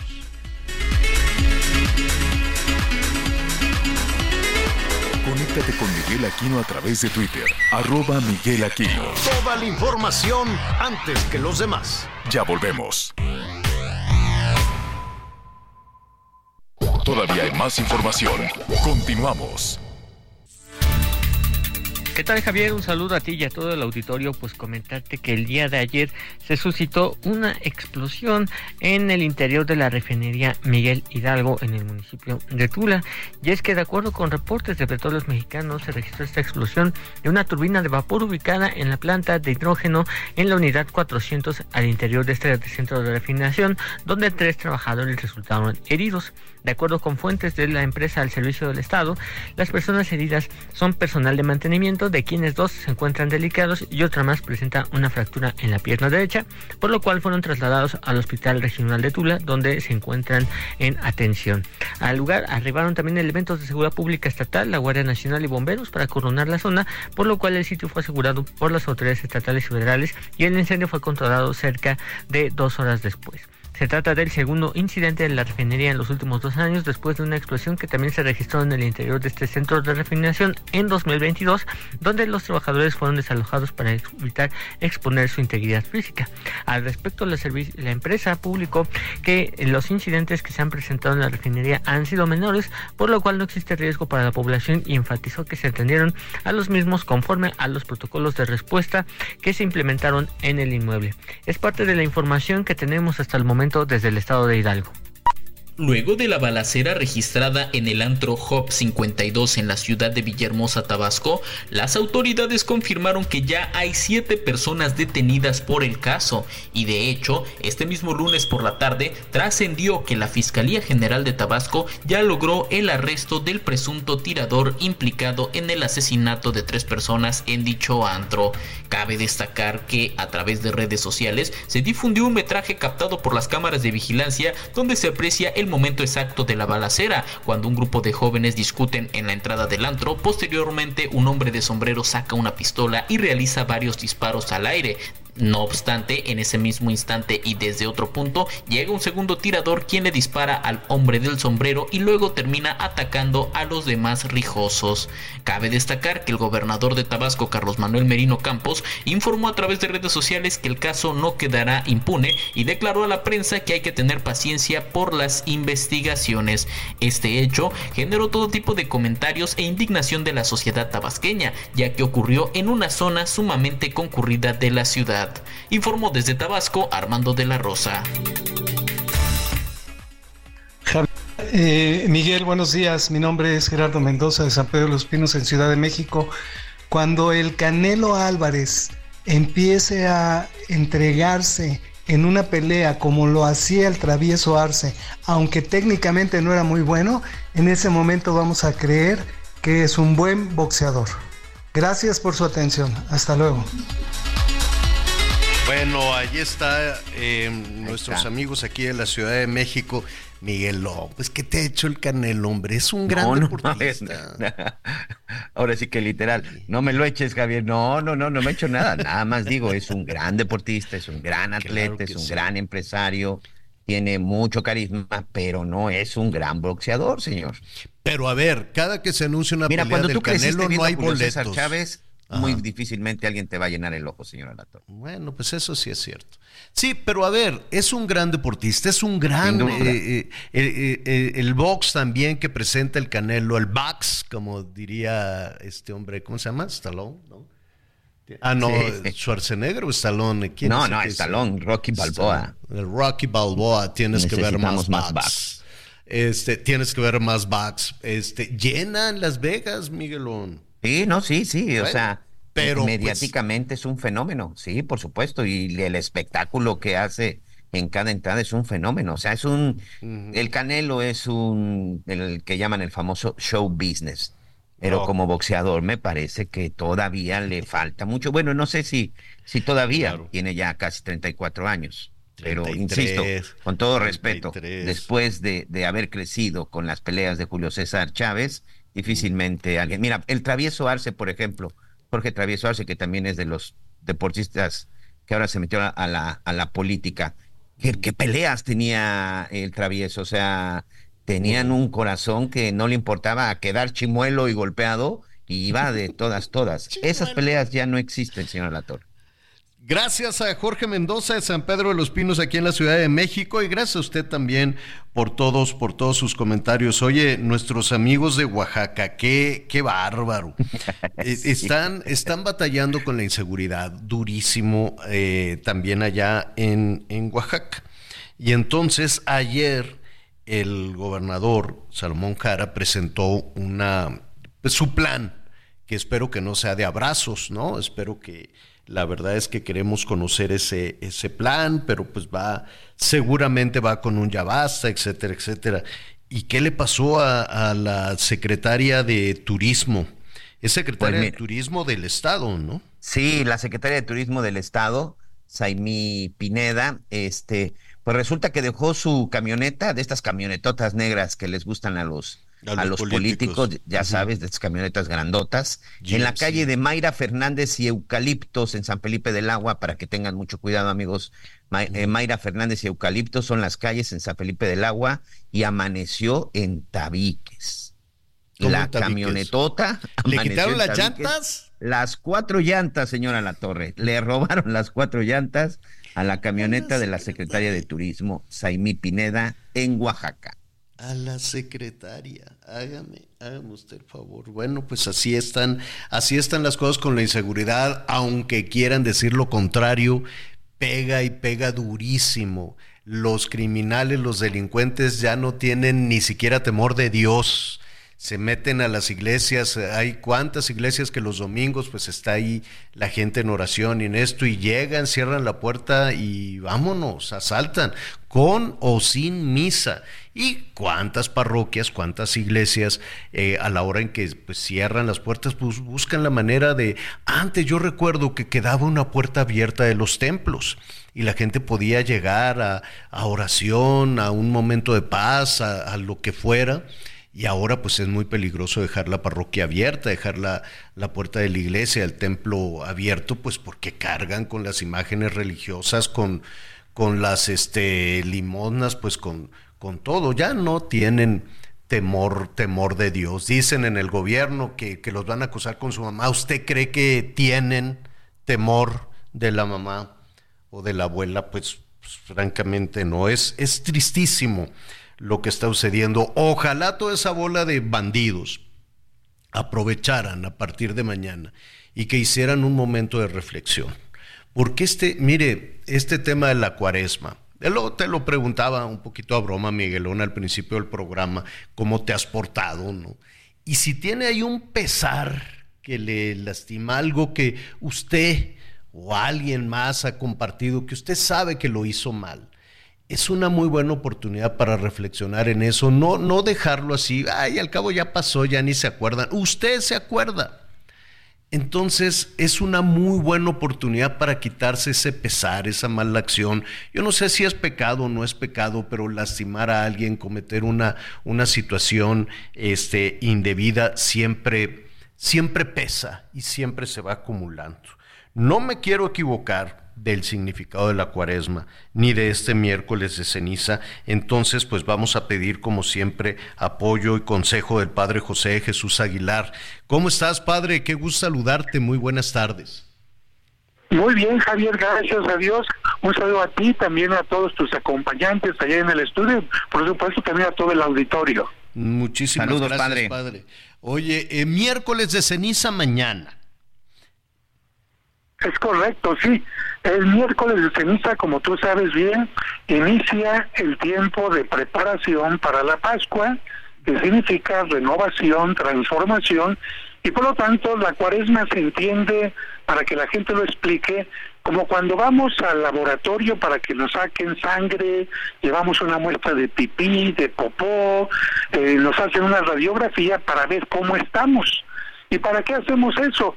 Que parece una molestia, pues para evitar males mayores, para que si nos damos cuenta que algo está mal, lo corregimos, empezamos un tratamiento y de esta manera recuperemos la salud. Y como tú bien mencionabas hace un momento, pues no existe únicamente la salud corporal, sino también la salud social, la, la salud de pareja, la salud espiritual o psicológica que requiere de un tratamiento y de una revisión por lo menos una vez al año, ¿no? Porque si las personas no se dan cuenta, pues lamentablemente empiezan por un vicio pequeñito, por una mala actitud pequeñita, y eso va terminando después en quizás problemas más graves como una adicción, como una separación, un divorcio, o bien incluso hasta una falta de recursos porque se gastó en una forma indebida. Y tú decías hace un momento una pregunta, no sé si esté bien o si está mal lo que estoy diciendo. Mira, pecado, para que quede claro, es todo lo que destruye. Lo que destruye el cuerpo es pecado, lo que destruye la familia es pecado, lo que destruye a la naturaleza es pecado, lo que destruye a la sociedad, lo que destruye la unidad del, del país es pecado. De tal manera que lo que se nos invita es, vamos a ver en qué estamos mal para tratar de corregirlo y así celebraremos la Pascua, la resurrección de Cristo, transformados. En muchas ocasiones pues nos puede costar trabajo reconocerlo, ¿no? Casi siempre hacemos responsable a alguien de nuestras malas acciones, al destino, a los padres, a la vida, al gobierno, a Dios mismo, no es que Dios me abandonó y por eso soy este pecador. ¿Cómo, cómo hacer, Padre, para, para poder tener pues la fuerza de voluntad de encarar esto? Y ya que lo tenemos encima, ¿y ahora qué hacemos cuando estamos reconociendo una mala acción? Pues mira, yo creo que hay que tener algo que se llama humildad, hay que tener algo que se llama sabiduría, porque ¿para qué vamos a reconocer que estamos mal?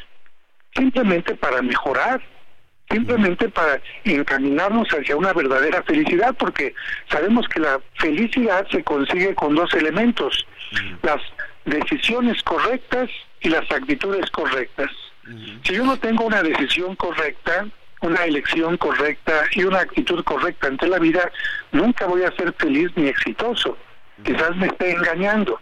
Es como alguien que dice, no, pues yo no, yo no permito que me hagan el examen de próstata porque pues no me voy a enfermar nunca. Esa persona se está engañando. O la persona a la que le dicen, tiene usted diabetes y juega a que no la tiene y sigue tomando azúcar pues estas dos personas lamentablemente cuál va a ser su futuro no tenemos que ser adivinos ni nada pues la persona con diabetes se va a poder quedar ciega va a tener la incapacidad para reproducirse le van a amputar una pierna va a tener pie diabético o la persona que nunca se quiso revisar la próstata pues a lo mejor va a morir de, de próstata de cáncer de próstata. Entonces yo creo que en este sentido tenemos que ser muy honestos hacer un acto de humildad para entender que lo estamos haciendo por nuestro bien. Por esta razón, ponerse la ceniza, Javier, sería como reconocer que escribo en un papel todo aquello negativo que tengo, todo aquello que me está impidiendo ser mejor esposo, mejor padre, mejor ciudadano, mejor gobernante, y una vez que ya lo tengo ahí, ¿qué es lo que quiero hacer? Destruirlo. Quemo ese papelito para que se convierta en ceniza como un signo, no como algo mágico, sino como un signo de lo que quiero quemar, lo que quiero quitar en mi vida, porque de lo contrario yo soy el que me voy a convertir en nada. Porque hablando de fe cristiana, sabemos que cuando una persona se deja llevar por el mal, pues cuando llegue su muerte final del cuerpo, también va a tener la muerte eterna. Así que como lo dice el dicho, cuando se pone uno ceniza, recuerda que polvo eres y al polvo volverás y si no tienes una vida espiritual, te quedarás en puro polvo, ¿no? Esa es un poco la idea. Oye, padre, te están, eh, estás eh, recibiendo algunas llamadas. Eh, las personas que por alguna razón están impedidas, que están en cama, o, algunos adultos mayores, o, lo que sea, ¿no? Que no, que no puedan acudir a un templo mañana miércoles de ceniza, ¿qué, ¿qué pueden hacer? Bueno, mira, en primer lugar hay que recordar que la ceniza es un sacramental, es decir, no es obligatoria. Ah. Es, un, es una invitación que se hace para que la gente acuda, haga un momento de reflexión en la iglesia y así comience la cuaresma. Sin embargo, si alguien no puede ponerse la ceniza, la ceniza no es lo importante. Lo importante es el acto de reflexión, el propósito de enmienda, de cambio.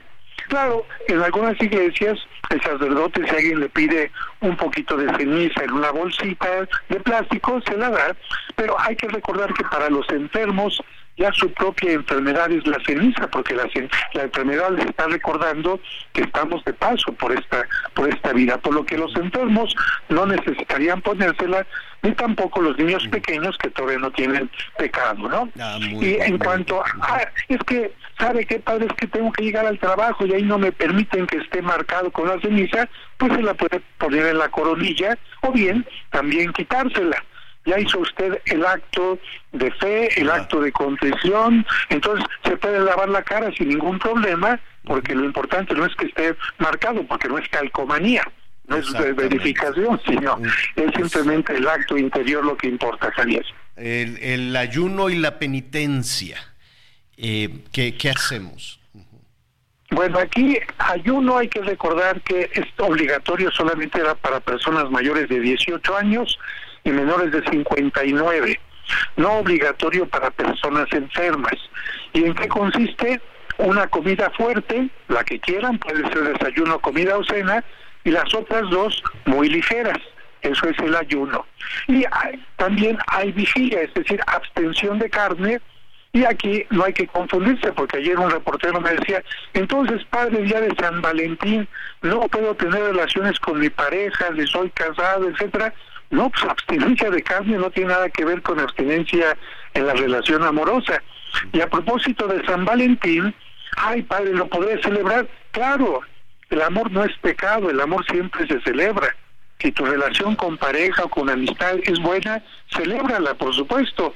Si en el menú puedes no comer carne, qué bien. Y si no, pues catafíxialo, como decía el buen Chabelo, por una obra de misericordia. Pero la celebración de la ceniza la conmemoración del inicio de la Pascua, de la Cuaresma, perdón, no puede ir en contra de las cosas positivas que significan el amor. Caridad, caridad, misericordia y amor pues son un bálsamo, ¿no? Sobre todo cuando las personas están haciendo toda esta reflexión de, de, asuntos, de asuntos mal hechos. Pues padre, sé que mañana vas a tener muchísima, muchísima actividad Qué bonito templo el de San Cosme, qué cosa tan maravillosa de parroquia tienes, Padre. Te queremos ir a visitar, pero si tienes un tiempecito, pues seguimos esta conversación mañana. Me parece muy bien, Javier. Mañana preguntas y respuestas aquí con Javier Alatorre. Y con el Padre José Jesús Aguilar. ¿Cómo te quiere la gente? Qué bendición. Padre, muchísimas gracias. Gracias, y mañana tu sopita de habas con localitos o algo sabroso de la cuaresma, porque la cuaresma también nos da oportunidad de comer rico. Exacto, saludos de doña José que te mandó saludar muy temprano, me dijo, no se olvide llamarle al padre, no, no, no, no mamá, con mucho gusto, ándele pues, gracias padre. Bendiciones, hasta luego. Hasta luego. Oiga, este, qué, qué, qué bien se conversa con el padre y no sabe qué bueno. además, qué, qué charlas tan extraordinarias. ¿Por qué no son todos los sacerdotes igual que el Padre José de Jesús? ¿Verdad que sí? Así, este, abiertos, claros, directos y las cosas como son. Eso del 14 de febrero. Tiene razón, ¿eh? Además, coincide el 14 de febrero con el día de la el miércoles de ceniza y sobre todo, pues él hace ver las cosas como son, ¿no? Porque hay unos que, bueno, todo lo ven mal, Javier. Sí, eso sí. Es, ahí viene el 14 de febrero otro gasto. Ya párenle. Pero bueno, no importa. Usted si este, usted si está esperando un regalito, seguramente le, le llegará. Miguelón, tenemos unos minutitos para, para comentarios. Fíjate eh, rápidamente de Tuxtla Gutiérrez. Dice, felicidades Javier, felicidades a todo el equipo que integra el programa de noticias. Los escuchamos todos los días en Tuxtla Gutiérrez Ah, muchísimas gracias. Se les está quemando ahí el cañón del sumidero. Tienen un incendio. Ya viene la temporada de incendios forestales. Mucho cuidado. Y tan, tan hermoso que es Tuxtla y allá el cañón del sumidero. Adelaido, gracias a Adelaido Fernández. Saludos a tus papás, Adelaido, que también dice que escuchan eh, y ven el noticiero por las noches. Pues eh, muchísimas gracias y saludos allá a través de El Heraldo Radio en Tuxtla Gutiérrez. Y también de Tuxtla, lo estamos escuchando en la oficina. Muchísimas gracias. Nos mantienen súper, súper informados. ¿Qué más, Miguelón? Pues muchos mensajes también el día de hoy de Tuzla, Ubel Pérez Ruiz, dice, eh, trabajo en el transporte público, modalidad taxi, y los escucho 12 horas la radio, porque son las horas que trabajo, y es una bendición. Gracias por seguir en Aldo Radio. Dice Fernando Camacho, yo soy transportista, todos los días los voy escuchando, excelente noticiero. Muchas, muchas gracias, en verdad, saludos al mejor de la radio. Ustedes, y sí, es mejor la radio que la televisión, dice, aparte de ahorrar más luz su radio escucha frecuente. Héctor Germán Segura Otea, de Ciudad Madero, Tamaulipas, le mandamos un abrazo. Este, muchas gracias también, Javier Ábalos de Guadalajara, Dios los bendiga, nos dice felicidades, Javier a la Torre, Anita, Miguel.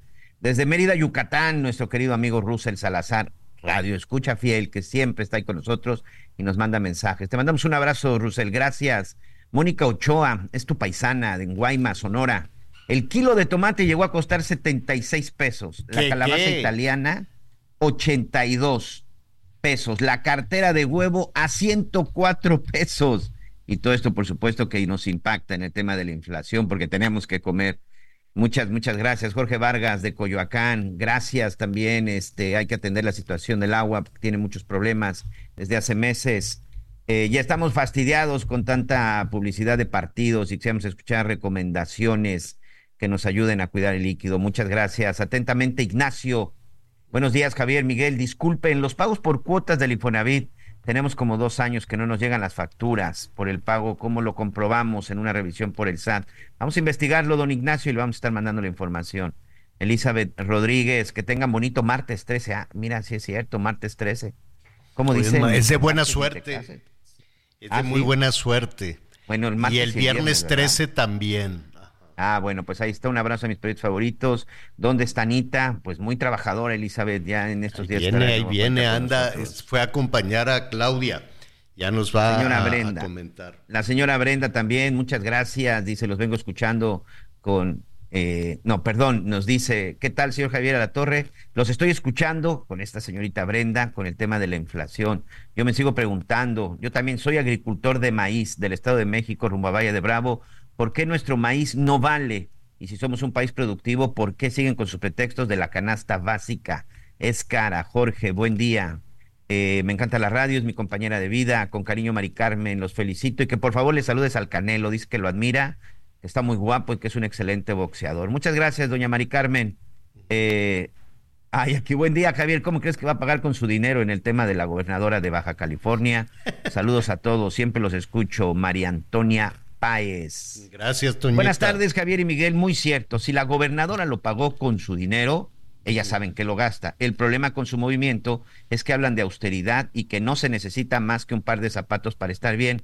Es lo malo del doble discurso de Morena. Saludos, Mauricio Torres de la Ciudad de México. Mm, bueno, bueno, pues, eh, pues ahí está.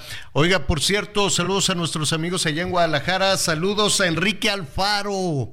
Le dio COVID le dio COVID al gobernador, dijo, pues traía un, gripón, un catarrón, a mí la gripa me duró casi tres semanas, qué cosa tan espantosa, hasta que hablé con la doctora Margarita, que ahorita lo va a contestar. Este, y entonces a Alfaro, al gobernador, le dio COVID, entonces, este, pues yo creo que va a estar en cama un rato, aunque todos los políticos con COVID dice, voy a seguir trabajando, así todo mocos, voy a seguir trabajando desde aquí en cama. No, pues descanse, gober. Toda la gente que tiene COVID, no hay problema, no nadie. Es que tenemos este, este tema en México, tengo catarro, pero tengo que ir a trabajar. No, descanse, párele, cuídese y cómase un, un caldito. ¿Qué merecemos hoy, Miguelón? Sopita, pidió sopita de habas el padre. Le vamos a mandar mañana una cazuela con sopita de habas. ¿Tú qué vas a pedir, Miguelón? Se escuchó, se escuchó muy bien. Fíjate que eh, vi que estaban preparando por ahí un poco de pasta y ceviche, algo fresquecito para el día de hoy pasta y ceviche, pero no revuelto, ¿verdad? Primero no, no, no, no, no, no, no, una pastita aparte y ya tu ceviche para botanear. No, porque hoy andamos por la zona. Vaciarle, vaciarle el, ceviche a la pasta, ¿cómo? Fíjate que hoy eh, me detuve acá en la cabina alterna que tenemos a Tulum, porque voy para el aeropuerto. Ahora sí voy al aeropuerto a conocerlo. Te mando imagen a ver qué tal. Nos cuentas mañana. Gracias, Miguelón. Gracias, señor. Buena tarde. Buen provecho. Yo soy Javier Alatorre. Lo espero diez y media. Diez y media con la entrevista del Canelo en Hechos Azteca 1. Siga con nosotros en el Heraldo Radio. Gracias por acompañarnos en Las Noticias con Javier La Torre. Ahora sí ya estás muy bien informado.